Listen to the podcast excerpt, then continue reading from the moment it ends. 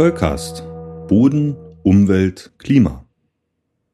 Hallo, meine sehr verehrten Damen und Herren zu Soulcast Folge 63 vom 22. November 2023. Ähm, meine Stimme kennt ihr, ich bin der Christoph und damit ich auch diesmal im digitalen Soulcast Studio nicht alleine bin, habe ich mir natürlich tatkräftige Verstärkung geholt. Die liebe Laura. Hallo Laura. Hallo zusammen.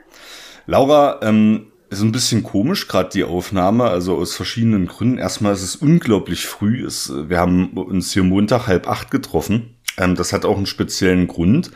Und wenn ich dich angucke, du siehst auch irgendwie anders aus, Laura. Du stehst auf dem Kopf. Also ich habe den Eindruck, dass du dich nicht in derselben Hemisphäre befindest. Wo bist denn du gerade? Erzähl mal. Das stimmt. Ja, die Sonne wandert tatsächlich nicht über Süden. Musste ich feststellen. ähm, nee, tatsächlich bin ich gerade ziemlich weit weg von Deutschland. Und zwar befinde ich mich gerade in Adelaide in Australien. Wahnsinn. Was hat dich denn dahin genau. verschlagen? Ja, hier bin ich über ein DAAD-Austauschprogramm, also das ist der Deutsche Akademische Austauschdienst. Äh, da hat meine Universität mit der Flinders University hier in Adelaide einen Antrag auf ein Austauschprogramm gestellt oder geschrieben, der bewilligt wurde und so kann ich jetzt hier für sechs Wochen in Australien sein. Und also, bin hier an der Universität in meinem Fachbereich äh, Managed Aquifer Recharge, also künstliche Grundwasseranreicherung am ähm, National Center for Groundwater Research and Training. Wow, also es klingt ziemlich. Als Gaststudentin. Wow, genau. cool.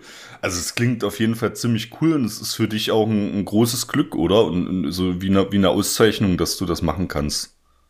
Oh, das schon, das ist schon wirklich mega und es zeigt mir halt auch, ähm, ja, was für Chancen man einfach mit so einem PhD einfach hat, ne? Also wenn man jetzt so ein PhD macht, wie die, also wie offen einem die Welt steht sozusagen. Sagt man das so? Kann man das so sagen? Ja. Weiß ich gerade gar ja. nicht. Aber ja. ähm, wir haben schon sehr viele Möglichkeiten und Chancen, die man dann halt auch nutzen kann und auch nutzen sollte auf jeden Fall.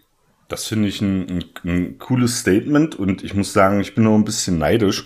Wir haben ja alle mitgefiebert. Du bist ja quasi einmal um die halbe Welt gereist. Das ist auch nicht so, so selbstverständlich.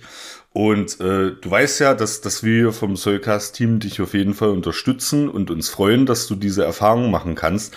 Und ähm, ich habe die große Ehre, deswegen bin ich heute auch extra eine halbe Stunde eher aufgestanden, dass ich heute mit dir über die Böden äh, von Adelaide äh, mehr oder weniger äh, sprechen kann. Und da freue ich mich natürlich auch ganz sehr. Also schön, dass du das machst und äh, Respekt dafür.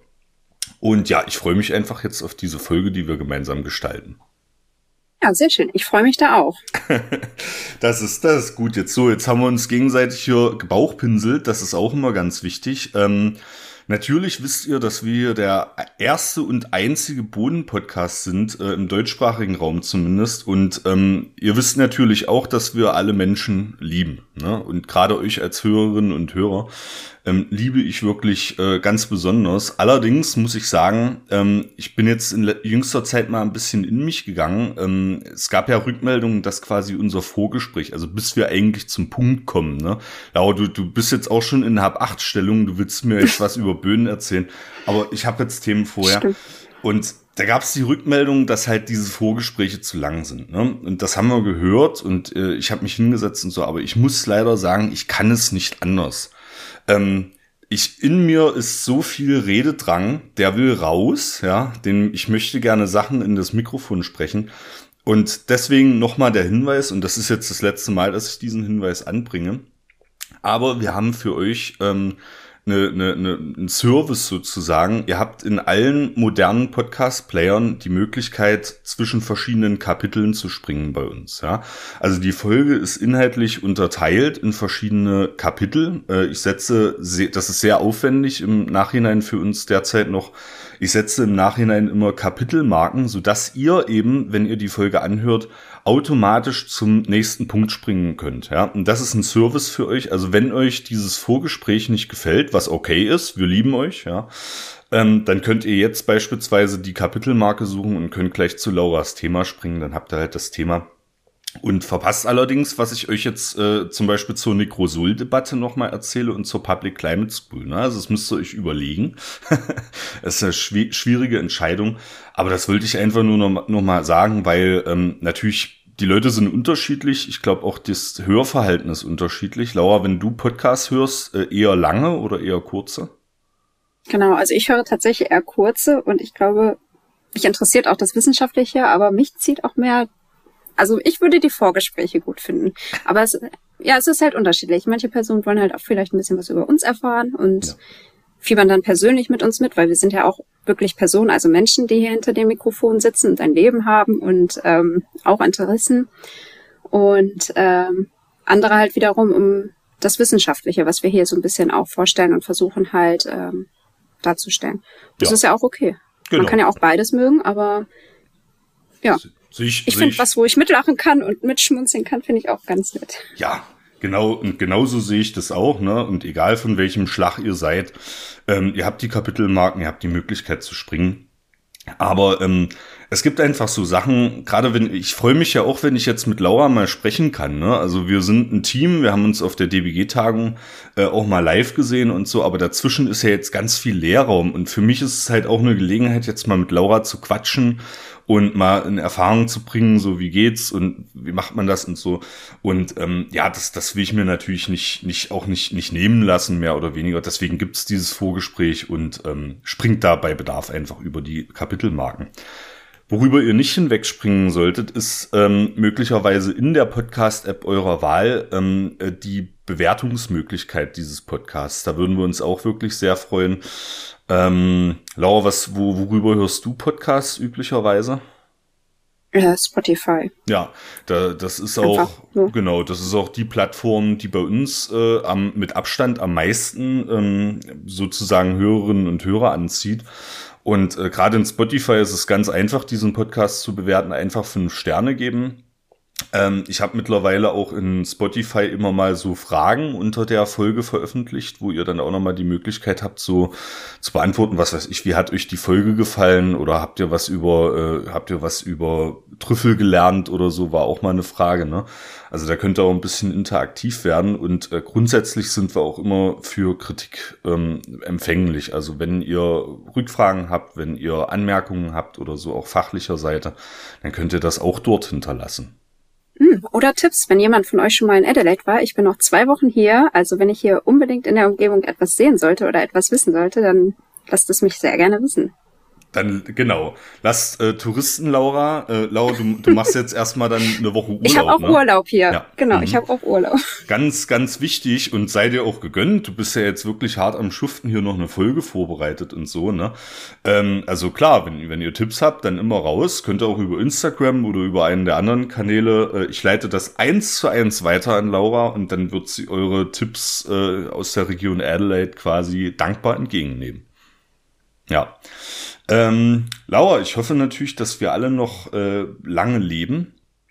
Ähm, allerdings irgendwann ist es dann halt, muss man einen Punkt machen, dann ist das Leben vorbei. Und wir haben in der vorletzten Folge, ähm, Folge 61, über Nekrosulz gesprochen. Ne? Also Friedhofsböden mehr oder weniger. Ne? Es sind nicht nur Friedhofsböden, wie ich in der Folge ähm, erklärt habe. Und ähm, die Nekrosol-Debatte hieß die Folge, ähm, hat tatsächlich ein Stück weit die Gemüter erhitzt. Im positiven Sinne, ähm, ich habe an den Rückmeldungen gemerkt, dass das ein Thema ist, was die Leute bewegt und beschäftigt. Ähm, und da hat sich tatsächlich unser treuer Hörer Klaus beispielsweise gemeldet. Grüße gehen raus an Klaus erstmal an der Stelle. Ähm, er hat gesagt, ja, pass mal auf, Christoph, ähm, Nekrosulz waren schon mal äh, Thema beim Landesamt für Bergbau, Energie und Geologie in Niedersachsen beispielsweise. Und ähm, die haben die sogenannten Geofakten veröffentlicht. Ähm, das sind bodenkundliche Anforderungen, in dem Fall an Anträge auf Erdbestattung, ja, äh, aus dem Jahr 2008. Äh, das habe ich euch mal in die Shownotes gepackt und da sind tatsächlich ähm, über Standortbeschreibungen, Abschätzung des Filtervermögens und so, ne. Also das ist für manche nicht so delikates Thema, aber wenn du Erdbestattungen vornimmst, dann möchtest du im Optimalfall halt gerne garantieren, ähm, dass die bestattete Person dort auch ähm, ja äh, sich gut zersetzt. Ne? So, und ähm, das sind solche Anforderungen, ähm, wie gesagt, aus dem Jahr 2008, mal in den Shownotes. Also das ist was, was eben bodenkundlich auch schon beackert wurde, auch wenn der Necrosul nach wie vor oder noch kein eigener Bodentyp ist. Und ähm, unser Hörer Julian, äh, nicht unser Hörer Julian, sondern unser Ensemblemitglied Julian, muss ich ja sagen, ähm, der hat ähm, mich auch darauf hingewiesen, dass äh, Necrosulz äh, auf der DBG-Jahrestagung 2013 in Rostock äh, schon mal Thema waren. Mit verschiedenen Vorträgen und auch äh, Publikationen. Laura, was hast denn du 2013 gemacht?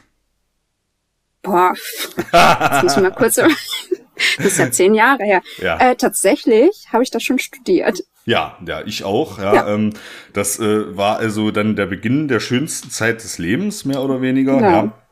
Ähm, 2013 wurde das mal beackert ähm, und wie gesagt, die Geofakten, die verlinkt sind aus dem Jahr 2008. Und ich habe aber den Eindruck, dass seitdem äh, hinsichtlich der Necrosul-Debatte nicht wirklich viel passiert ist. Also das ist nochmal zusätzliches Material. Und ähm, ich fühle mich nach den Rückmeldungen eigentlich bestärkt darin, dass wir eben über Necrosuls äh, sprechen müssen in irgendeiner Art und Weise. Vielen Dank äh, für die zahlreichen Rückmeldungen. Ähm, und wir werden, es ist sicherlich auch nicht das letzte Mal, ähm, dass äh, wir über Necrosuls und oder Verwesung oder äh, ein kombiniertes Bodenthema in dieser äh, Podcast-Serie hier gesprochen haben. Laura, du hast mir im Vorgespräch jetzt auch noch gesagt, ähm, dass du jemanden kennst, äh, der sich noch in einer ganz anderen Weise mit Necrosulz oder einem verwandten Thema beschäftigt. Genau, und zwar habe ich mich hier ja auch mit diversen Bodenkundlern getroffen oder Leute, die in einer Richtung Bodenkunde arbeiten. Unter anderem Matthias äh, Salomon, der an der Universität Adelaide ist. Das ist eine andere Universität, also zwei Universitäten in Adelaide, nur dass man das mit auf dem Schirm hat. Und der möchte sich äh, in Zukunft gerne mit der Körperkompostierung befassen und hat mir darüber ein bisschen was erzählt. Ich, ja, Christoph guckt gerade mit großen Augen. Ich so saß ich da auch und dachte, okay, hm, und hat mir dann halt berichtet, ähm, ja, dass es halt so etwas gibt und wie sich sowas auswirkt, also dass man dann zu den Leichen ähm, spezielle Substanzen zugibt, damit die Körperteile sich schneller zersetzen, dass dann auch die Knochen gemahlen werden und dann quasi ähm, ja ein Verstorbener als Dünger genutzt werden kann, sozusagen. Aber mehr habe ich darüber, also es war am Ende unseres Gespräches. Ähm, das sind nur jetzt seine Forschungsideen für die Zukunft, aber ja, fand ich äh, ja erschreckend tatsächlich auf der einen Seite, aber auch ich, also ich weiß noch nicht, wie ich dazu stehe, muss ich hm. ehrlich sagen. Aber naja. ja. Das, das Thema Beerdigung ja. und so ist natürlich ein sensibles Thema, ne? Und ist aber auch nicht, nicht ohne Grund, sage ich mal, ein Thema, wo wir da vielleicht mit so, naja, das ist ein bisschen tradiert eben, ne? So, also du legst seit Jahrhunderten bei uns die Leute in den Sarg oder Urnenbestattung gibt's natürlich auch, aber für uns bodenkundlich ist natürlich die Sargbestattung äh, interessant, ne? Und ähm, das ist natürlich auch rechtlich alles abgesichert und so, ne? Ähm, aber wenn da eben jetzt so Leute kommen, die sagen, okay, ich habe jetzt hier aus bodenkundlicher Sicht nochmal eine neue Idee, dann wird das erstmal kritisch beäugt. Und da spürt man auch innerlich so einen Widerstand. Ne? Also man ist erstmal entsetzt und ich spüre das auch so. Aber äh, es gibt zum Beispiel auch äh, die sogenannte Reerdigung schon in Europa. Ich glaube, in der Schweiz wird das praktiziert wo eben genau diese Form der Bestattung, sage ich mal, schon äh, gemacht wird. Ich hatte das mal versucht in einer anderen Folge zu pitchen, hab's dann aber wieder rausgenommen, weil es tatsächlich ein sensibles Thema ist. Aber ähm, wir sollten das vielleicht, ich verlinke das auch mal, Reerdigung ist also ein Geschäftsmodell, wo ihr dann vermutlich auch heute schon in die Schweiz reisen könnt und äh, festlegen könnt, dass eben euer Körper äh, dann da kompostiert wird, mehr oder weniger. Ne? Ähm, ich verlinke das mal, kann man sich mal angucken, aber ich möchte jetzt auch nicht vertiefend drüber sprechen, weil ähm, wir uns da jetzt noch nicht informiert haben. Ne? Aber Matthias Salomon, äh, den werde ich mir auch mal warm halten. Das ist auf jeden Fall ein Thema, was mich noch beschäftigen wird. Aua, es sind jetzt die wie, wie, wie ist es, wie ist es gefühlsmäßig? Jetzt kommen wir vom, vom Thema äh, Be Bestattung mal weg, oder? Ja, das ist jetzt schon, jetzt muss man schon, schon oh. irgendwie ein bisschen Schwung nehmen jetzt. Ja, ah, nee, ja. nee. Dann machen wir jetzt ein bisschen fröhlicheres Thema. Äh, Vorges einziger Vorgesprächspunkt ähm, im eigentlichen Sinne ähm, ist tatsächlich die Public Climate School. Die möchte ich hier einmal promoten. Laura, davon hast du jetzt überhaupt nichts in Adelaide. Oh, ist gerade guckst du ein bisschen traurig, ja. Ähm, ja du bist jetzt gerade in, in Australien und ja und ähm, hier bei uns steppt der Bär Public Climate School 20. bis 24. November, also die komplette Woche ähm, ist Public Climate School und wenn ihr euch jetzt fragt, okay, erstmal wer macht das? Das äh, wird von Fridays for Future Deutschland ähm, getragen im Wesentlichen. Ähm, die waren ja jetzt in jüngster Zeit nun mal in den Medien, weil sich Greta Thunberg, äh, Fridays for Future International, ähm, da ähm, politisch entsprechend geäußert hat. Das will ich jetzt gar nicht kommentieren, eigentlich auch nicht thematisieren. Nur so viel eben, Fridays for Future Deutschland hat sich klar und eindeutig davon distanziert ähm, was ich persönlich auch gut finde. Und die tragen diese Public Climate School vom 20. bis 24. November. Ähm, die Website äh, kloppe ich euch mal in die Shownotes, auch wenn wir Mittwoch veröffentlichen, habt ihr ja vielleicht noch was davon, drei Tage. Und wenn ihr euch fragt, wo ist denn das jetzt, die Public Climate School, dann kann ich nur sagen, die ist bei euch um die Ecke, vermutlich, ähm, weil man kann dort auf das sogenannte Lokalprogramm gehen und findet dann eine äh, Deutschlandkarte und kann sich angucken, an welchen Orten überall die Public Climate School stattfindet. Und da habe ich jetzt mal geguckt, gedacht, aha, wo kommt denn die Laura nochmal her? Laura, das wisst ihr natürlich, äh, beste Bodenkundlerin von Oldenburg. Und ähm, oh, dass das mal nicht die Kollegen hören. Äh, Ne, okay, ich, ich, äh, ich, ich relativiere das beste mir bekannte Bodenkundlerin aus Oldenburg. So, jetzt haben wir alle ja, wieder besser. beschwichtigt. Ja, ja. Ne, genau. Ähm, und ich habe zum Beispiel geguckt, die Students for Future in Oldenburg, die haben in Oldenburg zum Beispiel äh, auch ein ganz tolles Programm äh, mit vielen Vorträgen, äh, mit Plena, äh, mit Unikino organisiert. Ähm, das äh, finde ich persönlich sehr, sehr beeindruckend. Und auch, wo sitze ich zum Beispiel? In Leipzig gibt es leider kein Programm, aber nebenan in Halle. Also ist auch nicht weit, kommt man mit der S-Bahn hin, ist auch Programm äh, Braunschweig, äh, Hannover. Also überall, wo die Soulcaster sitzen, ist eigentlich auch Public Climate School und vielleicht auch am Ort eurer Wahl, liebe Hörerinnen und Hörer. Ja, wenn, wenn du hier noch wärst in Deutschland, würdest du auch hingehen, oder? Ich denke schon. Das ist mhm. ja, also es, die Veranstaltung klingt jetzt äh, ziemlich interessant und auch ein bisschen, ja, sage ich mal, ähm, ja, also gut aufbereitet, sage ich mal, diverse Themen und finden ja auch abends statt, so dass man, denke ich mal, bei dem schlechten Wetter, was gerade in Deutschland vorherrscht, auch nichts unbedingt Besseres zu tun Laura, Laura sagt schlechtes Als Wetter und sie, äh, es ist ihr einfach die Freude ins Gesicht geschrieben, weil sie, Laura sitzt hier vor mir, ganz kurzärmlich. Ich habe ich hab hier so, ein, so eine Strickjacke an, ja. Ähm, ich habe heute früh natürlich, wie man das hier so macht, mal ordentlich Stoß gelüftet und so. Und da ist mir, glaube ich, fast ein Zeh abgefroren. Ähm, und Laura, das, ja, es tut mir leid für ja, dich. Du könnt, ja, sie sagt jetzt auch wieder, es tut mir leid und sie freut sich wirklich aus, aus ihrem Innersten. Aber es sei dir gegönnt, Laura. Und ähm, ich habe mich auf diese Folge jetzt, ich freue mich jetzt auf dein Thema, was du vorbereitet hast. Ähm, ich habe mich dahingehend vorbereitet, ähm, dass ich im Vorfeld nochmal Crocodile Dundee geguckt habe und äh, natürlich die klassische Serie Crocodile Hunter mit Steve Irwin äh, Irving, hieß er, glaube ich, ähm, äh, mir nochmal angeschaut habe in einigen Episoden. Das heißt, ich bin wirklich mit äh, Stereotypen über Australien bestens gewappnet. Ähm, jetzt die Frage an dich, soll ich die alle am Anfang rauslassen oder willst du die verteilt über, deine, über dein Thema haben? Ach, ich glaube, verteilt ist vielleicht schön. okay. Da haben wir nicht ist, ist notiert, ist notiert, ja. Ladung.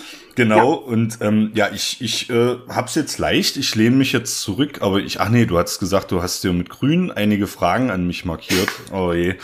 Dann lehne ich mich nur halb zurück und ich bin jetzt wirklich gespannt, was du mir über die Böen äh, Australiens, äh, speziell vielleicht in Adelaide, äh, erzählen kannst. Mhm, ja, genau.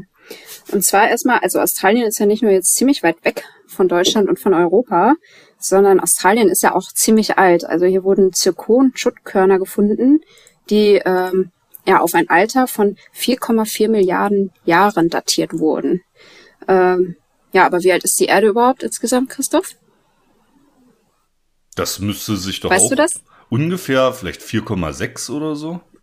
Ja, also ungefähr 4,5 Milliarden Jahre. Ja, also okay. es sind dann schon wirklich äh, mit die ältesten ähm, Körner, die hier überhaupt ähm, gefunden wurden. Und ähm, ganz interessant ist hier auch, dass ich in einem Nationalpark hier war, der Hellet Cove Nationalpark. Den habe ich auch in den Shownotes verlinkt, damit ihr euch vielleicht auch mal anschauen könnt, wie das hier so aussieht. Denn ähm, dort ähm, ja, oder insgesamt in Australien treten fast, äh, treten Gesteine aus fast allen geologischen Perioden auf, die man hier sehen kann, also wirklich auch ansehen kann. Ähm, und dann gibt es diesen Hallett Cove National Park und der, ähm, dort sind Sedimente oder Gesteine von äh, vier geologischen Episoden sichtbar, die, also die über vier geologische Episoden abgelagert wurden. Ähm, die sind da so, also das Ganze ist auch ja durch die Eiszeiten geprägt und das sieht man dann halt schön an der Küste, wie halt wirklich durch äh, ja die Eiszeiten manches Material verlagert wurde, aber halt auch ähm, mobilisiert wurde. Und dort kann man halt auch richtig gut diesen, also, oder ihr kennt das vielleicht auch, dass in Australien sind ja viele Böden oder gerade die Küsten, die Kliffe haben so eine, so eine rote Schicht dazwischen eingezogen. Sehr markant. Ähm, und das findet man dort auch im sogenannten Sugarloaf sozusagen.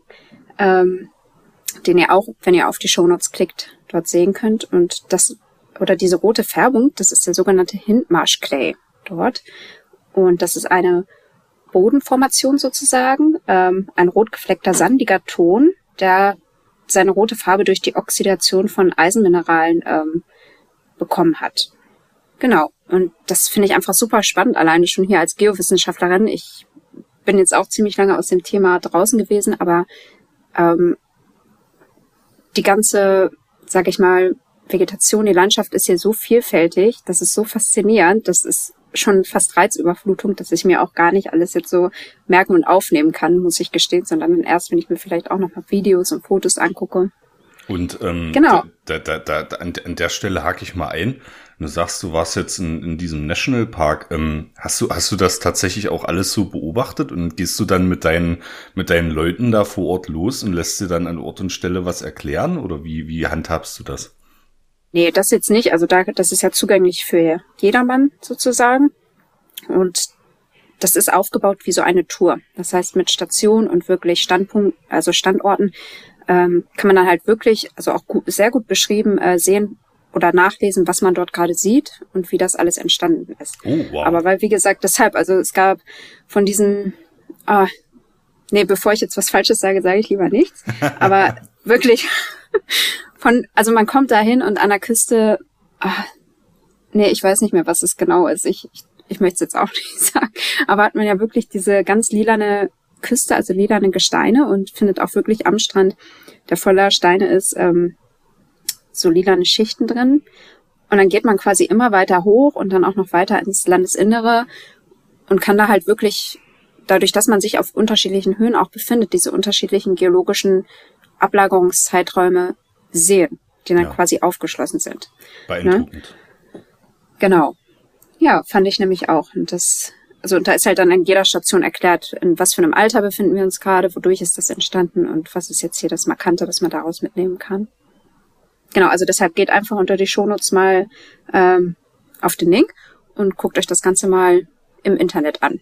Also und vielleicht, wenn ihr auch mal nach Australien kommt, ist das auf jeden Fall eine Reise wert. Wollte ich gerade sagen, das ist jetzt sozusagen andersrum. Du hast gerade die Hörerinnen und Hörer aufgefordert, dir Touri-Infos zu geben. Das ist definitiv eine Touri-Info an die Hörerinnen und Hörer, ja. Richtig. Genau, aber kommen wir jetzt mal zu den Böden, das ist ja unser Thema. Ist, also dadurch, dass Australien so alt ist, sind halt auch die Böden hier, also bestehen die Böden hier aus sehr stark verwitterten Materialien und die Böden hier in der Gegend sind äh, sehr stark degradiert und nährstoffarm. Und deshalb ist es hier generell ganz wichtig, ein angepasstes Düngemanagement ähm, zu betreiben. Und darüber hatte ich mich auch mit Matthias Salomon ein bisschen unterhalten, der sich dort nämlich mit befasst hat und auch mit dem Thema ein bisschen ähm, Urban Gardening, also äh, städtische Gärten betreiben. Und ich hatte das Gefühl, also das ist jetzt so ein bisschen meine persönliche Meinung, dass dieses Thema hier aber sehr viel auch ähm, kommuniziert wird. Das heißt, ich habe letztens Radiowerbung für Dünger gehört. wo ich mich auch gefragt habe, oh Gott, okay, gibt es das in Deutschland überhaupt? Aber es ist halt wirklich wichtig. Ich habe das Gefühl, auch die Farmer, also die Leute beschäftigen sich damit, ähm, weil natürlich die Flächen, die die Farmer hier haben, also ihre Farmen sind natürlich deutlich größer als das, was in Deutschland sozusagen ist oder was wir in Deutschland vorfinden. Ja, aber auf jeden Fall ist das hier sehr stark Thema und sehr wichtig. Genau. Und die Böden in Australien hier werden natürlich auch über ein Bodenklassifizierungssystem klassifiziert. Ich werde auch am 30. tatsächlich äh, zu einem ähm, ja, Bodenkartierungskurs mit Fahren ins Gelände ähm, und dort dann auch ein paar Böden mal in echt sehen, anfassen und klassifizieren können. Und das ist halt das Australian Soil Classification System, was die hier haben. Und es gibt natürlich auch ein äh, Gegenpart sozusagen zur deutschen bodenkundlichen Gesellschaft. Das ist die Australian Society of Soil Science, die ich auch mal einfach in den Shownotes verlinkt habe, damit ihr euch mal angucken könnt, was die so betreiben. Denn auf der Homepage findet ihr auch die Australian State Soils, also die äh, Böden oder die Hauptböden der Aust einzelnen australischen Staaten. Ne? Denn ihr müsst euch ja vorstellen, also Australien ist ja jetzt nicht nur ein Land, sondern es ist ja auch ein Kontinent, das dürfen wir nicht vergessen. Es hat eine riesengroße Fläche und dadurch auch sehr viele einzelne Staaten, wo sich die Böden natürlich komplett voneinander unterscheiden. Es herrscht ein unterschiedliches Klima und ne, so weiter und so fort. Und ich befinde mich ja in Südaustralien und dort ist der, ähm, oder der südaustralische Boden ist der Kalkarosol.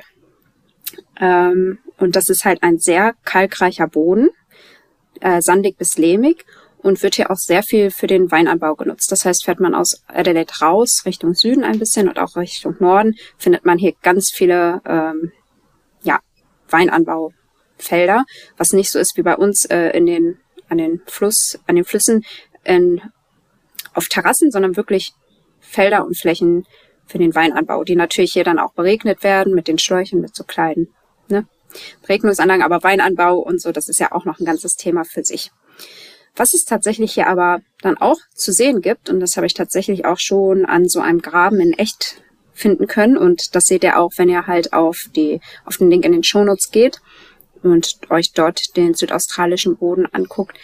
Ähm, das ist der Begriff Duplex Soils. Hast du das schon mal gehört, Christoph? Nee. Duplex deutet Duplex. ja irgendwie auf Verdopplung hin oder so. Was, was hat es damit auf sich? Genau, so auf doppelt. Also das ist halt ein, ähm, der australische Begriff für einen Boden, der halt einen sehr starken Texturunterschied zwischen zwei Horizonten aufweist.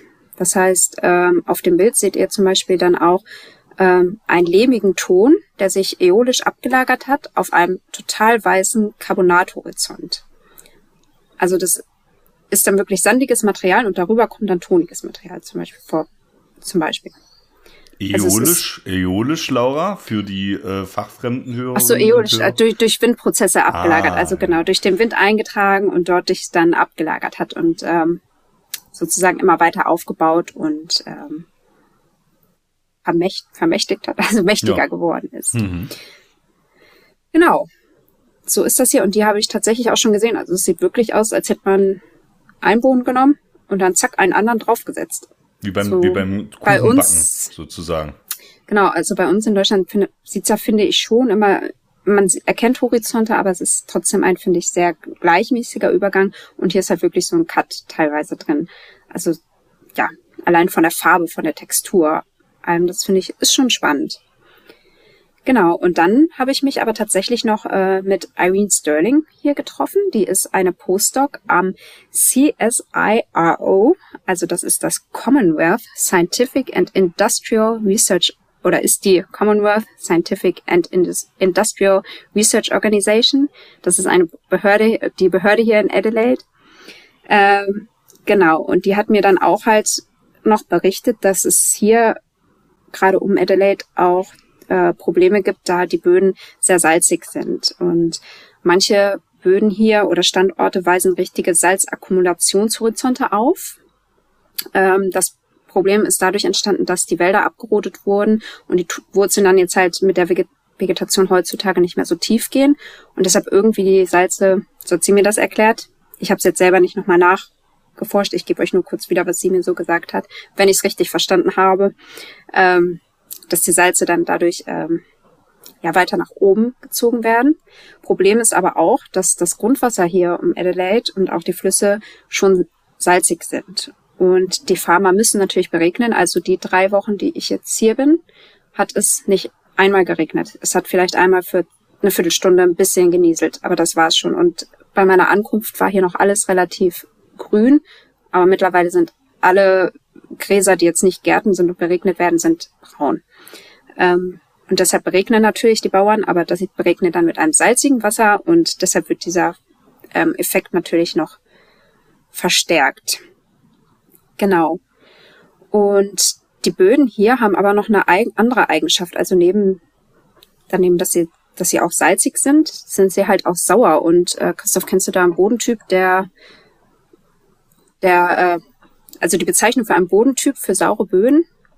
Ja, natürlich den Potzol, Laura. da komme ich jetzt aber mit dir sicherlich nicht durch, oder?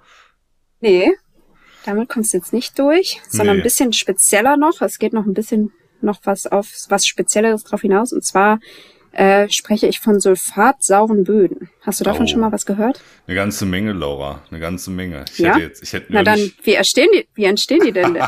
Oder wo finden wir die denn? Ja, das ist äh, natürlich vor allem in Küstenbereichen. Ähm, also zu, zunächst mal die, die geologische Ausgangssituation ist natürlich, dass es sich um Sediment handeln muss oder halt auch um Böden, äh, die in irgendeiner Art und Weise Pyrit enthalten. Ne? Das ist also ein, ein Genau, was ist Pyrit? Hm? Das ist ein Schwefelmineral, Eisenschwefel. Ne? Ähm, genau. Ist, glaube ich, geogen gar nicht mal so selten. Oh, jetzt warte mal, jetzt, ne, jetzt nehme ich dir dein Thema weg, ne? Aber da, das ist, da, das ist, äh, nee, das, noch nicht alles gut. Das ist sozusagen das, ähm, das Ausgangskriterium. Und äh, bei Pyrit ist es so, dass es häufig in, na, unter natürlichen Bedingungen äh, einfach auch nicht verwittert. Allerdings ähm, macht Pyrit gerne an Luft, also äh, in Verbindung mit Luftsauerstoff. Oh, jetzt wird's ne, schon brenzlig. Hm, eine sogenannte, doch, äh, es, es, es oxidiert, ne? es macht eine Oxidationsverwitterung ja. und setzt dabei eben sowohl Sulfat ähm, als auch äh, Wasserstoffionen frei. Ne? Und deswegen sagt man eben, hm. das sind die sogenannten sulfatsauren Böden manchmal fälschlicherweise auch als schwefelsaure Böden bezeichnet. Ähm, das sollte man allerdings nicht tun, weil es eben wirklich Sulfationen und äh, Protonen sind. Das heißt, Pyrit ähm, kann auch unter natürlichen Bedingungen, ähm, das zum Beispiel in Küstengebieten, ne, also wenn, wenn durch den Tidenhub beispielsweise sich auch der Grundwasserstand in dieser vadosen Zone, also im Übergangsbereich vom Kontinentalaquifer zum, ähm, wie sagt man dann, zum, zum Küstenboden sozusagen, ähm, kurzzeitig abse absenkt, ne, dann äh, oxidationsverwittert das Pyrit mehr oder weniger und setzt eben diese sulfathaltige Säure frei. Ne? Und das ist ein natürlicher Prozess, der kann in Küstenregionen natürlich auftauchen, kann allerdings auch durch menschliches Handeln, und darauf willst du jetzt bestimmt hinaus, ähm, äh, äh, zusätzlich verstärkt werden oder auch ähm, zum Beispiel in Bergbauregionen auftreten, wo man solche sulfatsauren Böden natürlicherweise gar nicht erwarten würde. Genau, also erstmal richtig toll, Christoph. Vielen Dank für diese Einführung und Erklärung, denn tatsächlich muss ich äh, euch Hörern auch gestehen, ich habe von diesen Böden noch nichts gehört vorher, bevor ich hierher kam. Und nun ist es ja so, wir bereiten uns für eine Folge vor und ich höre dann das Thema und ich finde das auch super interessant und dann muss ich, also dann bereite ich mir ja auch darauf vor und recherchiere auch, aber natürlich bin ich jetzt dafür keine Expertin, aber es gibt natürlich Leute, die sich mit den also Fahrzeugenböden schon sehr viel befasst haben oder Experten dafür sind. Aber deshalb seid nachsichtig, wenn wir jetzt hier nicht alles kennen, weil die sind wirklich, es ist halt auch komplex, ne, das ganze Thema, was ich jetzt vorstellen werde. Ähm, genau, aber ich habe ja erzählt, ich habe mit Irene gesprochen, mit Irene Sterling, und die hat in 2020 tatsächlich auch ein Review Paper ähm, geschrieben oder herausgebracht. Das heißt Drought Effects on Wet Soils in Inland Wetlands and Peatlands. Also Dürre, also wie sich die Dürre auf die ja, nassen Böden und auch Moorlandschaften auswirkt. Das hat sie, da hat sie wirklich ein Review geschrieben, wo sich dann halt auch diese Sulfatsäurenböden in ähm, Europa äh, befinden. Und wie Christoph gerade schon gesagt hat, wenn diese sulfatsauren Böden oder diese wirklich sehr eisensulfidhaltigen Bösen, Böden oder Horizonte äh, gesättigt sind, das heißt vom Grundwasser oder Wasser beeinflusst sind, dann stellen die überhaupt gar kein Problem dar. Aber sobald die der Luftzufuhr erfahren und irgendwie Luft in dieses System reinkommen kann, ähm, dann äh, tritt halt wirklich eine Reihe von geochemischen oder allgemein chemischen Reaktionen in Kraft, ähm, die sich dann halt ja, darauf auswirken, dass halt Säuren freigesetzt wird und das wiederum hat natürlich auch einen Einfluss auf Grund- und Oberflächengewässer. Und um nun noch mal ein Beisp Fallbeispiel euch zu nennen, habe ich mir dann das Paper von Herrn Luke Mosley et al. und seinen Co-Autoren rausgesucht ähm, von 2014. Und das heißt Changes in Acidity and Metal Geochemistry in Soils, Groundwater, Drain and River Water in the Lower Mary River after a severe drought. Also das heißt, wie sich die Säuregehalte oder Säure und auch Metalle in Böden, Grundwasser, in den Gräben und auch im Flusswasser des äh, ja, Murray ähm, oder im, in der Umgebung des Murray Rivers hier in Südaustralien äh, nach einer wirklich extrem Dürre verhalten oder was damit passiert. Genau. Und erstmal das Murray-Darling Basin ist Australiens größtes Flusssystem. Und zwischen 2007 und 2010 kam es jetzt zu einer wirklich extremen Dürreperiode. Genau, in dieser Gegend gibt es, finden wir aber auch sulfatsaure Böden. Und die dann natürlich halt austrocknen. Ne? Wegen so einer Dürre senkt sich der, in so einer Dürreperiode senkt sich der Grundwasserspiegel ab und diese Horizonte ähm, ja, werden dann sozusagen ungesättigt und werden oxisch. Also das heißt, Luft, Sauerstoff kommt rein in das ganze System.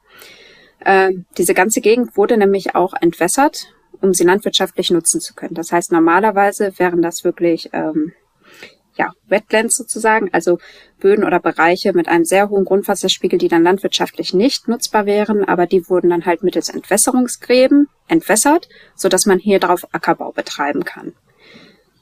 Genau. Und wie aber überhaupt, wir haben jetzt ja nur von Pyrit oder Eisen, Sulfiden gesprochen, Eisenmineralen wie können die denn oder was hat es denn überhaupt mit Metallen zu tun? Das ist ähm, so, dass Eisen und andere Oxide eine sehr große spezifische Oberfläche haben und Metalle so an sich binden können. Also Metalle können daran sorbieren und auch transportiert werden. Aber ja, was, was stellst du dir jetzt vor, Christoph, wenn sich jetzt dann natürlich Oxide auflösen, wie du ja gerade gesagt hast, unter Sauerstoffzufuhr lösen sich diese Oxide auf. Und was passiert dann mit den Metallen? Genau, das äh, müssten wir jetzt eigentlich Katrin fragen, die ist da Expertin dafür.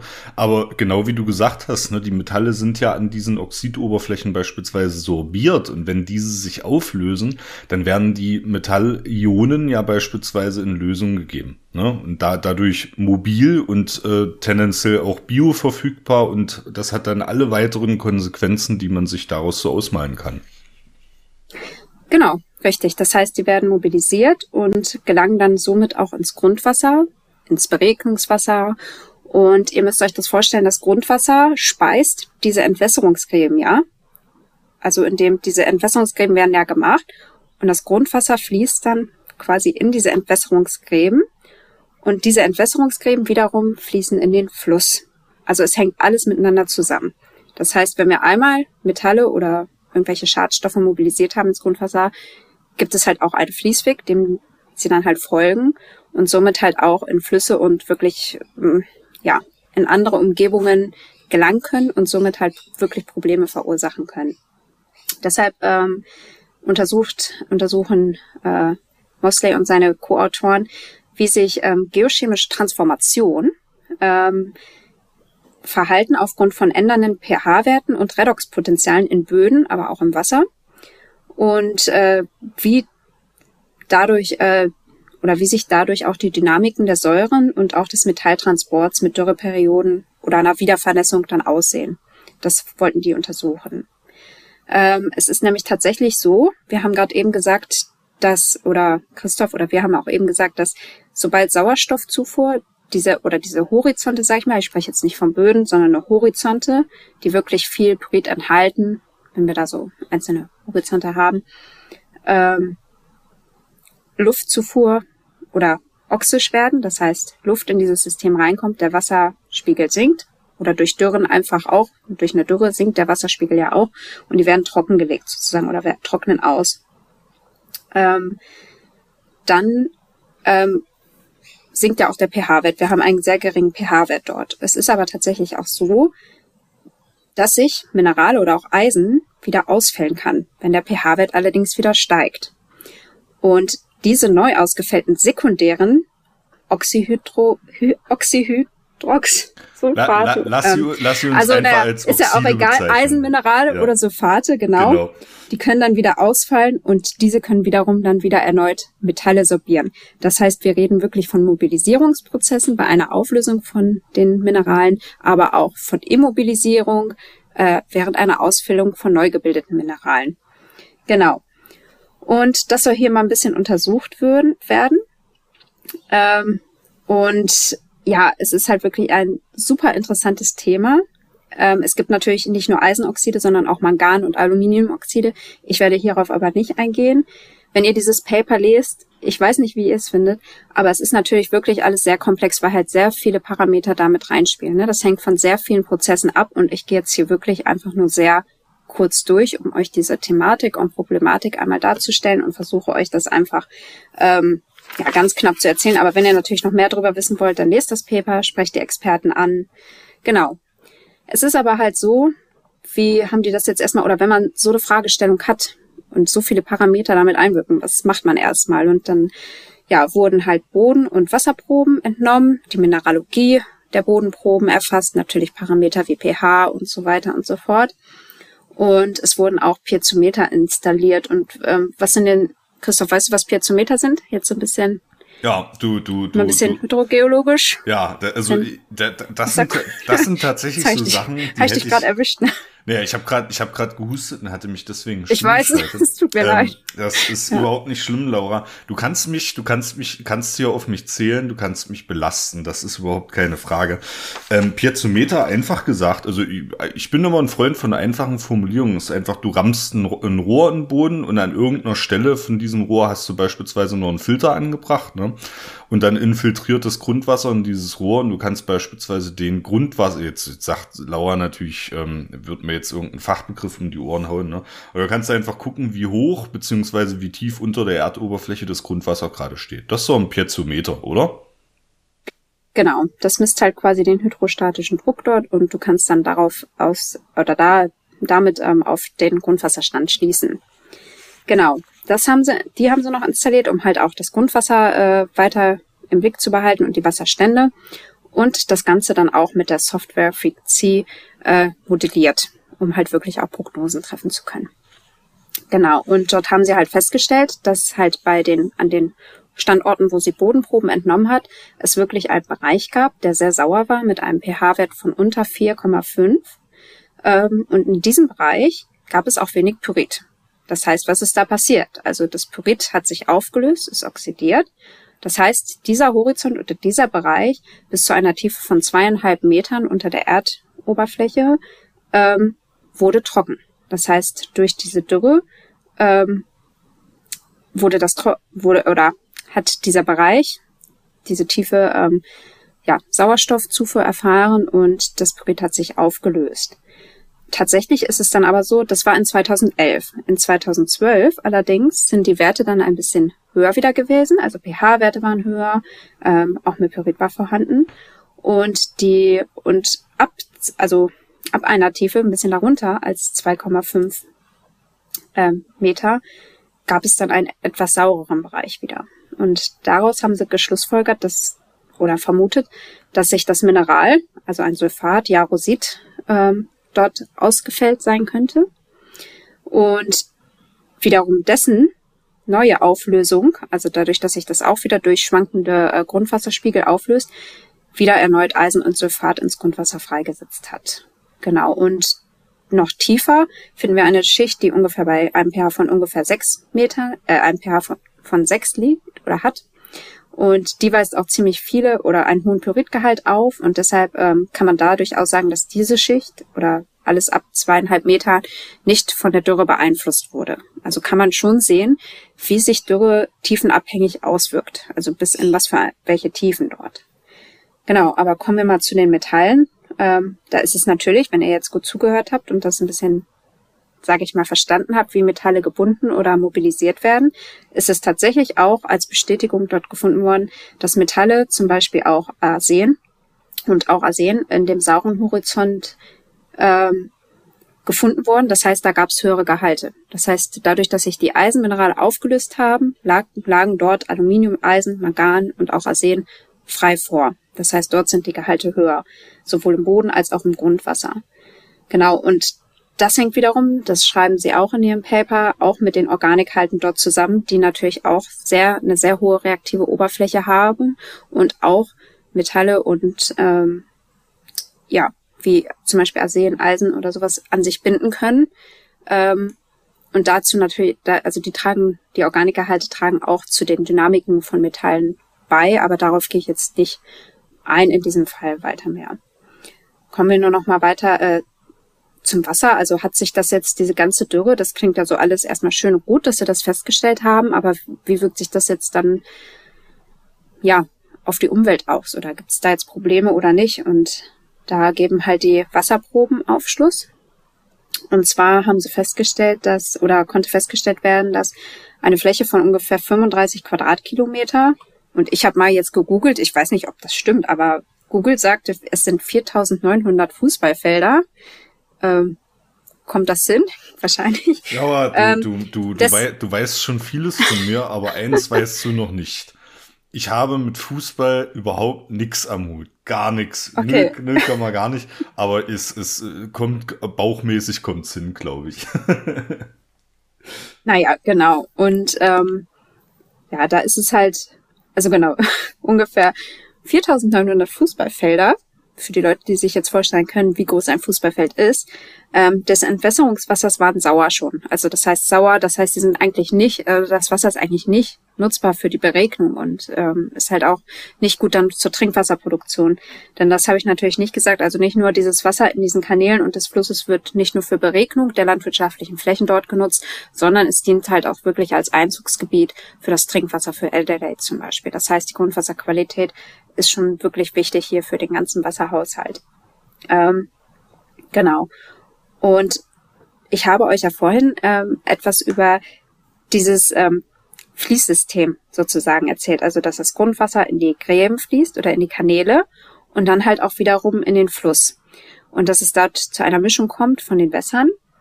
Und das konnte auch gezeigt werden anhand der pH-Werte von den Wasserproben. Und zwar ist das Grundwasser ziemlich sauer mit einem pH-Wert von 4,3. Denn das Pyrit wird ausgewaschen, die Säuren werden ausgewaschen und mobilisiert, wie Christoph euch eingangs schon erklärt hat. Und das heißt, das Grundwasser, was wirklich betroffen ist von dieser Auswaschung, ähm, ist sauer. Dann fließt das Wasser, das Grundwasser aber in die Gräben und die Kanäle und der pH-Wert steigt auf ungefähr 5. Und dieses Wasser aus den Gräben, Entwässerungswasser, fließt dann in den Fluss und der Fluss hat schon einen mittlerweile dann neutralen pH-Wert von ungefähr 7,7. Genau, das heißt, wir können sagen, der Säuregehalt nimmt entlang dieses Fließweges vom Grundwasser bis zum Fluss ähm, ab und ähm, auch der pH-Wert steigt. Das heißt, dieses gesamte Entwässerungssystem in der Gegend trägt schon zu einer Neutralisation dabei oder bei. Das heißt, das ist schon ein angepasstes Management, wie man da mit den Dürren, also es klingt ja erstmal schrecklich, das Grundwasser ist sauer, aber durch dieses ganze Entwässerungssystem schaffen sie es halt, dass nicht gleich sofort ähm, der Fluss zum Beispiel äh, auch sauer wird oder ne? Und das Gleiche, also weil wir eben festgestellt haben, dass der zunehmende oder zunehmende pH-Wert oder beziehungsweise ein abnehmender pH-Wert äh, zu einer erhöhten Metallkonzentration führt im Grundwasser ein saurer pH-Wert, trägt halt aber wiederum die Zunahme des pH-Werts dazu bei, dass halt auch die Metallkonzentration entlang dieses Fließweges abgenommen hat. Ne? Ähm, von 2011 bis 2013 steigt halt der und allgemein auch mit den ne, folgenden Jahren, also mit wieder zunehmendem Niederschlag und ähm, komme ich später noch drauf, durch ja oder, oder durch eine angepasste Beregnung, die sie in diesem Bereich durchgeführt haben oder in den Bereichen, die äh, betroffen waren, durchgeführt haben, ähm, stieg natürlich der Wassergehalt wieder, die Boden werden feuchter, der pH-Wert stieg, der, Gesäure, der Säuregehalt nahm ab und auch die Metallkonzentration im Wasser nahm ab. Genau. Ähm, dann wollten sie natürlich halt noch untersuchen, wie ist nun das Zusammenspiel wirklich mit ändernden pH, ändernden Redoxbedingungen und der Mobilisierung der Metalle. Das heißt, was ist da wirklich ausschlaggebend oder was trägt dazu bei? Was ist der Grund, weshalb die Metalle mal mobilisiert werden, also mal und mal zurückgehalten werden? Und deshalb haben sie Stabilitätsdiagramme ähm, erstellt. Christoph, was ist das? Die haben sie tatsächlich nicht erstellt, ähm, sondern ja, die, Mann. Die haben, ja. die haben sie, die haben sie aus der Literatur genommen, aber ich kann dir natürlich sagen, okay. was ein Stabilitätsdiagramm ist. Ähm, ein Stabilitätsdiagramm nimmt man beispielsweise für äh, spezielle Mineralphasen, also das ist immer materialspezifisch und gibt in diesem Fall, also die hier dargestellten Stabilitätsdiagramme für Eisen, Aluminium und Mangan, ähm, gibt eben verschiedene Stabilitätsfelder, nennt sich das an, in Abhängigkeit vom pH-Wert und den Redox-Bedingungen, ne, also dem Redoxpotenzial.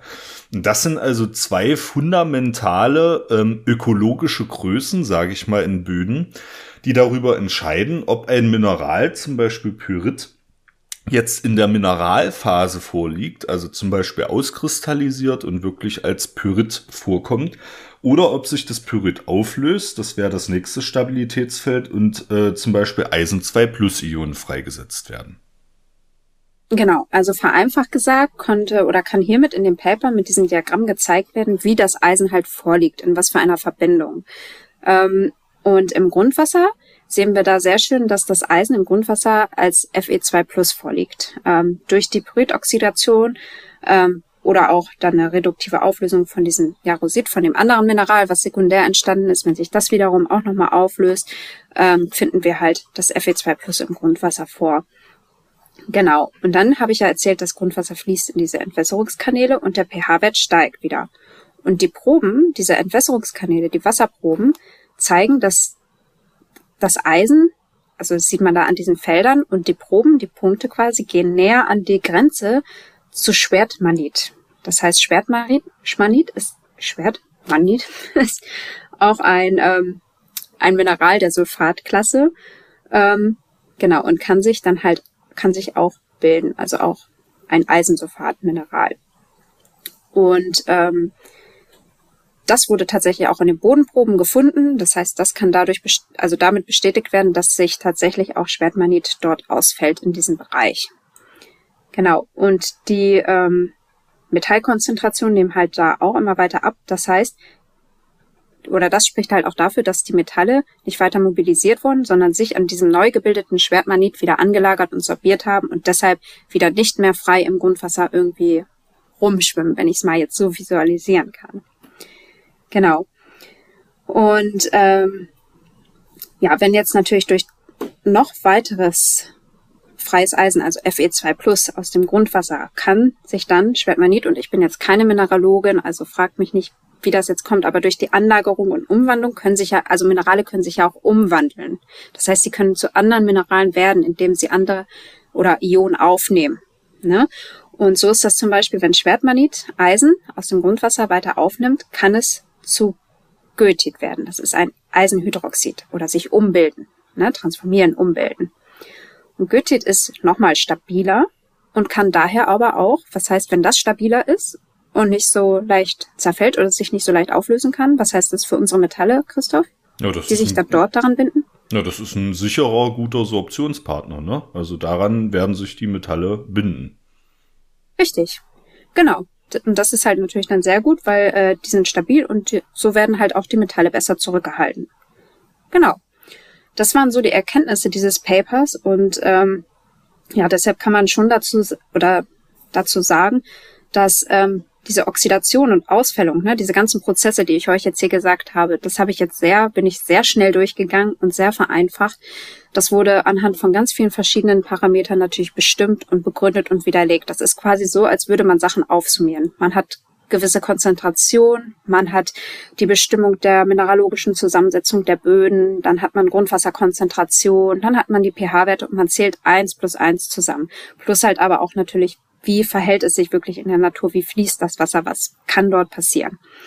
Ähm, und ja, wir sehen aber halt trotzdem, also das passiert halt alles auch sehr schnell und ist wirklich sehr dynamisch, wie wir sehen. Also das heißt, wirklich bei kleinen pH-Änderungen oder halt auch unter Einfluss der Organik und so weiter und so fort, kann dieses ganze System schon wieder ganz anders aussehen. Das heißt, es ist jetzt nicht auch anwendbar für andere Gebiete oder Bereiche, wo wir Sulfatsäureböd haben, sondern man, es ist wirklich unterschiedlich. Es ist wirklich jetzt hier für diese, ähm, für diesen Untersuchungsstandort. Ja? Und wir sehen halt aber auch, dass Dürren halt dazu beitragen, dass Böden und auch Grundwasser weiter versauern und dadurch äh, Mineral äh, Metalle durch die Mineralauflösung äh, mobilisiert werden können und somit halt auch das Grundwasser äh, verunreinigen können. Und da gibt's natürlich auch Gegenmaßnahmen, die man treffen kann. Das ist natürlich zum einen ein angepasstes Beregnungsmanagement, deshalb auch mit den Piezometern und so, dass man die Grundwasserstände immer weiter äh, betrachtet sozusagen. Ich habe hier zum Beispiel auch, kann ich kurz einwerfen, war ich hier auch im Feld und habe Pumptests mit durchgeführt auf einer, auf einer Tagesexkursion oder ja, einfach im Feld. Und dort haben wir Pumptests gemacht. Das heißt, wir wollten sehen, wenn man aus einem Brunnen oder aus einem ähm, ja, Brunnen Wasser pumpt, mit was für einer Rate, wie wirkt sich das an einem anderen Standort ein paar hundert Meter weiter entfernt auf das auf den Grundwasserstand aus? Ne? Wie schnell reagiert das? das wie stark wird das Wasser abgesenkt?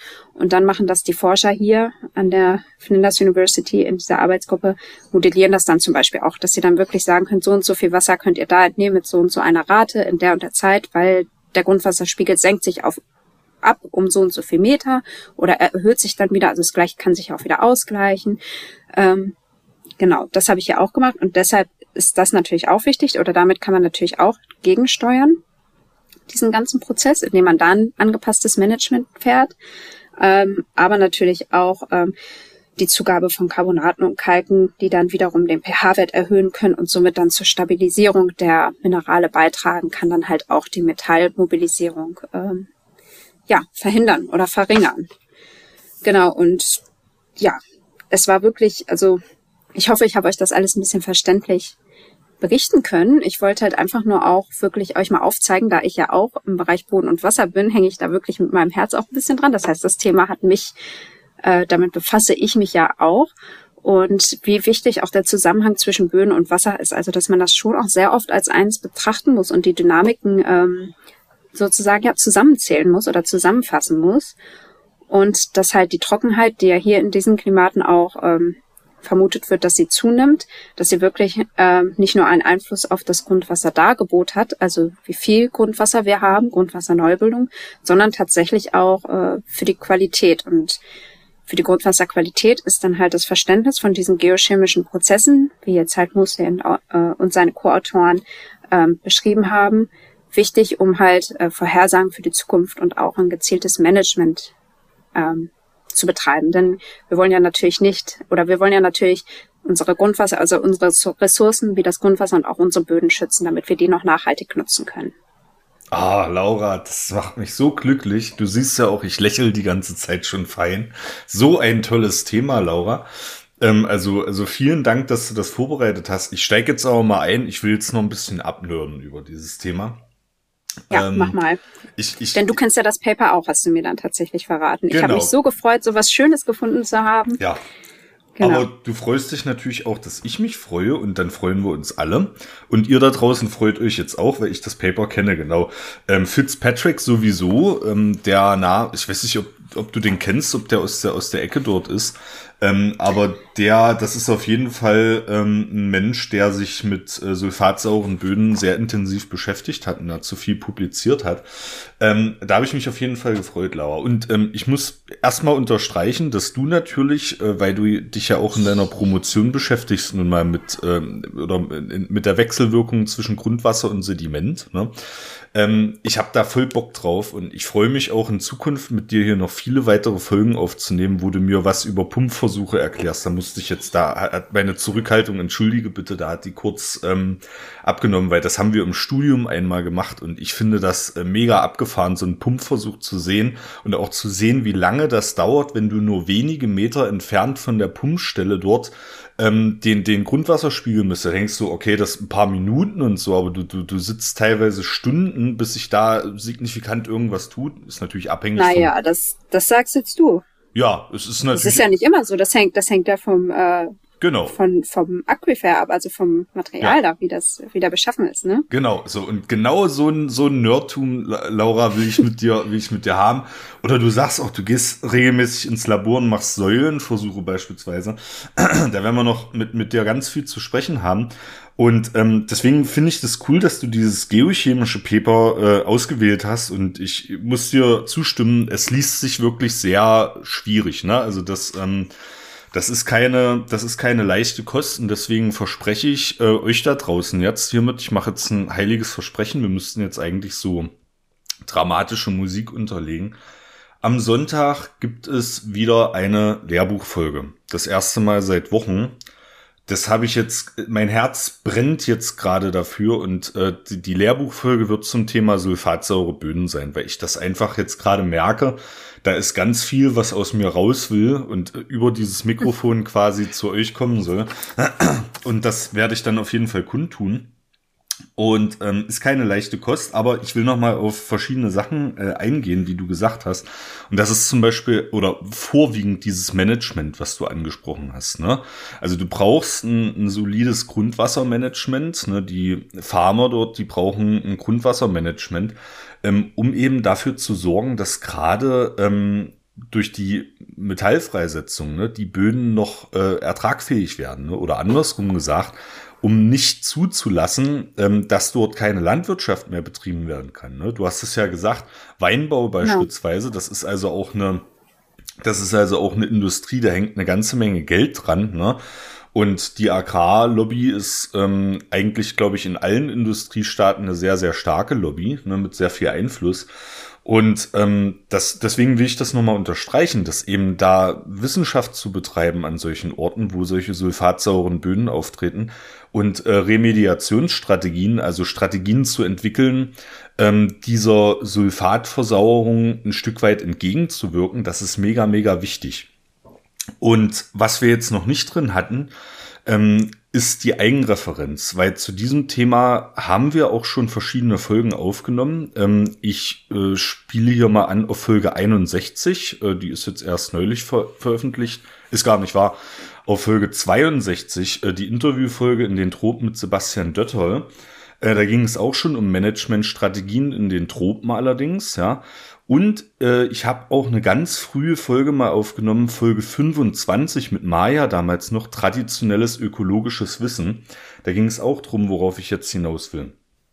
Ähm, es ist eben wichtig, sich mit den Leuten vor Ort, ne, und du hast das ja auch beschrieben, dort, wo du gerade bist in Adelaide, das ist ein ganz anderes Klima, das sind ganz andere Vegetationsgesellschaften, das sind einzigartige Böden, äh, die dort vorkommen. Australien hat sogar ein eigenes Klassifikationssystem für Böden, das hast du mir auch erzählt. Ähm, also es ist wichtig, sich mit den Ort, mit den Leuten vor Ort ähm, wirklich hinzusetzen und solche Strategien zu besprechen. Und ich glaube, das ist auch ein Unterschied ähm, von Australien zu anderen, ähm, wie soll ich sagen, degradationsgefährdeten Standorten auf der Welt, wie beispielsweise mit Sebastian Dötterl, äh, der hat eben äh, über den afrikanischen Kontinenten, also vor allem die Region Zentralafrika, die afrikanischen Tropen gesprochen.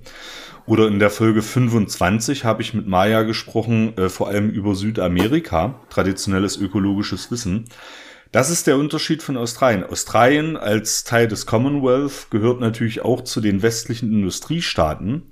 Und da ist es nicht so ein großes Problem, sich mit Einheimischen, weil diese Einheimischen eben auch Weiße sind, ne? also ähm, über, überwiegend in der heutigen Zeit, das ist ja auch nochmal ein eigenes Thema, Aborigines, äh, Ureinwohner in Australien. Ne? Ich wollte gerade sagen, also jetzt, Ja. ich musste gerade kurz stutzen bei deinem, ähm, Ich, bei deiner Aussage, aber ja, ja, ich Ja. weiß, ich, ich verstehe, also ich verstehe, was du meinst, aber es kann Ja. auch, ähm, ja, nee, nee, nee, nee. kann auch anders klingen, wie du Nein. gerade gesagt hast. Aber ja, ja, ich, also es ist, es ist sehr europäisch hier geprägt, Genau. sag ich mal so. Also Genau. alles, wirklich, ähm, die ganze Kultur, also gut, ich habe jetzt keine, ähm, natürlich noch keine Aborigine-Kultur hier erlebt, tatsächlich leider, aber es ist halt, also man geht hier durch die Straßen, man denkt, man ist, also es ist dann wie in Europa. Genau. Und ich glaube, das Denken ist halt, ich weiß also, was du meinst, so ein bisschen ähm, Naja, es, es, es ist eben, worauf ich hinaus will, es ist eben ein Unterschied, ob du ähm, in dieser europäischen Kultur bist und dir sozusagen in Anführungszeichen auf Augenhöhe begegnen kannst, ne? Oder ob du als westliche Forscherin beispielsweise mit deinem deutschen Standpunkten, das hast, hat Sebastian Döttau im Interview mit Katrin auch gesagt, ob du eben mit deiner, mit deinem westlichen Standpunkt ähm, in die Tropen gehst, zum Beispiel nach Afrika oder nach Südamerika, ähm, und versuchst eben dort von außen äh, Forschung zu betreiben und mit den Leuten nicht zu kooperieren. Ne? Das ist ein Unterschied. Das meinte ich jetzt wirklich gar nicht verwerflich, aber wie du jetzt sagst, okay, du, man, man, man kann also in Adelaide auch als äh, Touristin, Schrägstrich, ähm, Austauschwissenschaftlerin dort äh, sein und wenig von Aborigine-Kultur mitkriegen. Ne? Das hat ja auch Gründe. Ne? Das muss man sagen. Das also ist, ja, also es hm? wird hier schon ähm, immer mehr ja. ähm, angepriesen, dass sie auch dankbar sind und es wird schon mit reinberufen. Also dass ja. sie wirklich ich habe nicht das Gefühl, die Australier schämen sich dafür, was in der Vergangenheit passiert ist, aber zum Beispiel äh, in meinem ähm, Stadtgebiet, wo ich jetzt meine äh, Wohnung habe, dort gibt es auch ein Touristcenter und da gibt es dann halt auch die Lügen und die Wahrheiten darüber, wie äh, Australien besiedelt wurde sozusagen. Also mhm. was halt kommuniziert wurde und wie es halt aber in Wirklichkeit war, wie mit den Aborigines umgegangen wurde, ne? um halt quasi diese Truth, also diese Wahrheit aufzudecken. Und ähm, wird hier halt auch immer mehr geschätzt und ich glaube, das kommt jetzt auch immer wieder viel mehr wie, also es steht auch überall, du findest überall an den Straßen, ähm, wir sind dankbar für unsere Herkunft und die Vorfahren und wir schätzen die Aborigines und ihre Kultur. Also Ne? Das ist schon so. Das ist halt, wie du schon sagst, noch ein Thema für sich, auch wenn man das sich, wenn man sich das durchliest und beschäftigt und wie den Leuten einfach das Land weggenommen wurde, die ja viel mehr tatsächlich, was ich, wo ich der Meinung bin, dieses Land besser verstanden haben und besser damit umgehen konnten, quasi als wenn man jetzt als Europäer dahin kommt. Aber ja, ich habe trotzdem das Gefühl, dass hier die Leute sehr offen dafür sind, wie sie mit ihren Ressourcen umgehen. Ähm, ja. Genau, und auch ein Verständnis dafür haben, dass Wissenschaft und auch Bevölkerung hier tatsächlich ein bisschen mehr, also tatsächlich gibt's ja, also was ich jetzt so weiß, Wissenschaft gibt es schon, aber es ist ja mehr industriell angewendet. Das heißt mit den Minen auch und sowas, wie du ja auch gerade gesagt hast. Das heißt, die Leute studieren zwar, gehen dann aber gleich nach dem Bachelor oft arbeiten, weil sie dort halt auch Arbeit finden. Ähm, es gibt aber halt auch wirklich diese Salzwasserproblematiken und sowas. Das ist nicht nur ein Thema für die Wissenschaft. Ne? Also das, da befassen sich die Pharma mit, da gibt es Meetings für, da, das wird äh, öffentlich diskutiert und kommuniziert. Ähm, genau. Das ja. heißt, also hier wird irgendwie mehr, äh, findet mehr Interaktion statt, sage ich mal, zwischen Wissenschaft und wirklich den Akteuren und Industrie plus auch der Normalbevölkerung, wenn es halt darum geht, ähm, oder Bewohner von einem Stadtteil, wenn es halt darum geht, irgendwelche Renaturierungsmaßnahmen durchzuführen, dass die sich wirklich darüber informieren können, ihren Teil dazu beitragen können, verstehen können, warum wird was gemacht. Sehr gut, sehr gut. Ja, ähm, da, da, darauf wollte ich eben auch hinaus. Ne? Und ähm, was mir auch noch wichtig ist, ich habe mich, seit ich jetzt hier Bodenpodcaster bin, natürlich auch äh, mit dem Thema, ähm, ja, wie soll man sagen, Soil Education, ne? also Bodenbildung mehr oder weniger versucht mal zu beschäftigen, ähm, auch auf einer, auf einer wissenschaftlichen Ebene. Und was mir aufgefallen ist, wenn du das international anschaust und eben mal schaust, okay, wo wird denn so zum, zum Thema Soil Education publiziert? Das sind tatsächlich international betrachtet Regionen, wo ähm, auf gut Deutsch gesagt äh, der Zug kurz vorm Abfahren ist. Ne? Also wo es Missstände gibt, bodenkundlicher Natur, wie zum Beispiel diese sulfatsauren Erscheinungen, ne, die eben die Landwirtschaft unmöglich machen. Und dann fangen die Leute an, dort Wissenschaft zu betreiben, zu kommunizieren. Da entstehen Netzwerke zwischen Farmern, Praktikerinnen und Praktikern und Wissenschaft und so. Ne.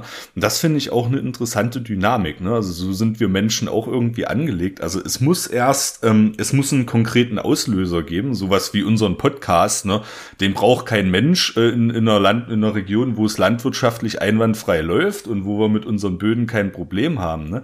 Aber sobald eben diese sulfatsauren Böden auftreten, die Schwermetallmobilisierung, und du hast ja auch von Aluminium gesprochen. Aluminium ist äh, phytotoxisch hoch 10. Ne? Also wenn du Aluminium-Ionen äh, entsprechend in, in, in, im Boden hast, ne, da geht jede Pflanze ein. Ja? So, und wenn diese Erscheinungen auftreten, dann wird Bodenbildung betrieben, dann wird Bodenkommunikation betrieben.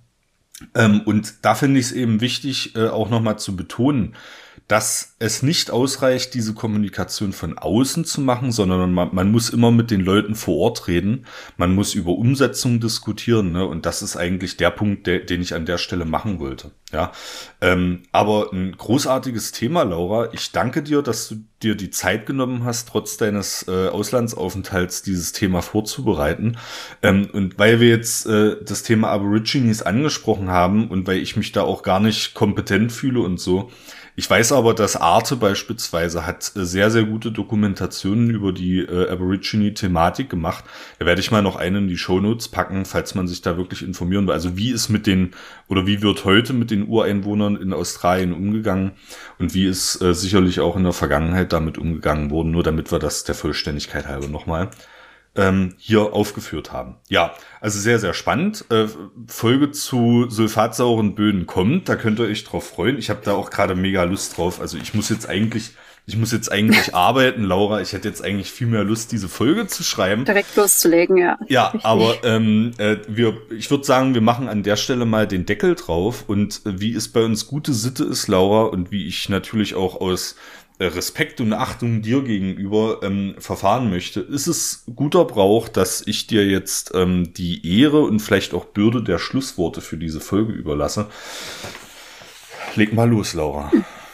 Ja, ganz herzlichen Dank. Ja, erstmal möchte ich halt noch sagen, dass man wirklich nicht vor der Chemie sich scheuen muss oder darf. Ähm, das klang jetzt alles vielleicht auch ein bisschen chemisch und ein bisschen wild, aber wenn man das mal ein bisschen versteht oder versucht, einfach mal in das ist halt, dass wir müssen drüber reden und kommunizieren, dann können wir das auch in einfachere Worte packen und dann kann man das auch viel leichter verstehen. Ähm, ja, dass man davor aber nicht scheuen sollte. Genau, und dann möchte ich euch tatsächlich allen noch mitgeben, dass ähm, wir haben ja vorhin über diese Chancen geredet, dass das hier so eine mega Chance ist, die ich hier habe. Und ähm, Christoph hat auch von Mitfiebern gesprochen und tatsächlich ist es auch, weil Christoph weiß das auch, dass ich ziemlich viel Angst davor tatsächlich hatte, hierher zu kommen. Also es ist eine Überwindung für mich auch, sechs Wochen von zu Hause weg. Äh, man muss sehr viel organisieren, man ist am anderen Ende der Welt. Ich habe tatsächlich auch Flugangst, was dann natürlich auch das nochmal ein bisschen verstärkt hat. Also einfach in so einen Flieger zu steigen und ähm, ja, hat mir schon Angst gemacht. Ähm, aber ich möchte wirklich dafür ja, appellieren, dass man halt mal ein bisschen oder dass wir alle vielleicht öfters über unsere Schatten springen sollten und ähm, dann natürlich so viel mehr daraus ähm, ja bekommen, denn wenn jetzt bin ich hier angekommen und es ist wunderschön und ich bereue das überhaupt nicht. Ich fühle mich hier richtig wohl und meine Ängste sind wie verflogen. Ähm, es ist aber halt auch ganz normal, auch Ängste oder Zweifel zu haben. Ich würde euch auch alle einfach bitten, da ähm, dazu zu stehen, denn ich habe die Zeit vor meines Abfluges auch sehr gut überstanden, einfach weil ich darüber mit Freunden und Familie kommunizieren konnte und offen darüber kommuniziert habe.